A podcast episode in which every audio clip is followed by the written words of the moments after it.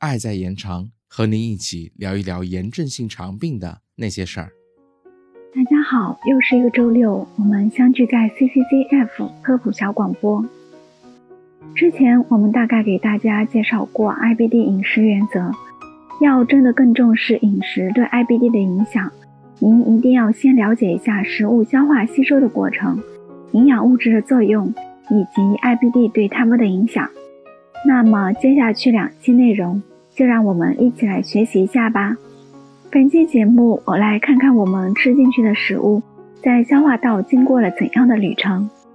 当我们进食后，食物会先后经过口腔、食管、胃、小肠、大肠，一步步被消化吸收，最终残余部分会转变为粪便排出体外。首先通过咀嚼和唾液完成对食物的初步分解。然后把这些食物吞咽入胃，进一步消化，然后进入肠道。在小肠中，来自肝脏和胰腺的消化液与食物混合在一起，随着小肠的蠕动，混合物被不断的搅拌，最终被分解为小分子物质。随后，小分子物质被小肠上皮吸收，并随血液到达身体各部位需要能量的器官。消化后剩下的水样食物残渣和分泌液接着排入大肠，进一步吸收水分后形成大便排出体外。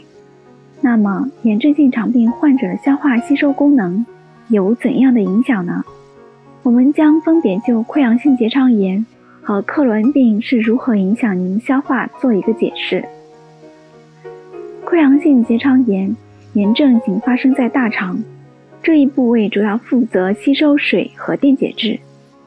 炎症情况下，水的重吸收不能正常进行，就可能出现较重的腹泻。克罗恩病炎症可以发生在从口腔到肛门的任何地方，多发生在小肠，最常见的是小肠远端及末端回肠。由以上食物消化吸收的过程，我们可以基本了解到小肠在。过程的重要作用。那么，在克罗恩病患者中，小肠发炎，其消化和吸收功能都会下降，没有被消化吸收的营养物质，随同胆汁液一起被直接排入您的大肠。根据您小肠炎症范围和程度，排至您大肠的营养物质的量也不同。这一点可用来解释为什么克罗恩病患者营养物质消化吸收不良更为严重。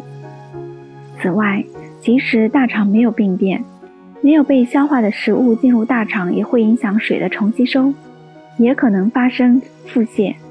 如果克伦病同时又累及大肠，腹泻就会更严重。所以，克伦病和溃疡性结肠炎都有消化吸收功能的下降，会有不同程度的营养障碍和腹泻。但克伦病患者在饮食上很可能叫溃疡性结肠炎患者。有更多需要学习与注意的地方。好啦，今天我们就先到这，下期来说一说 IBD 对营养健康的影响。我是主播西西，剪辑小来，我们下期再见。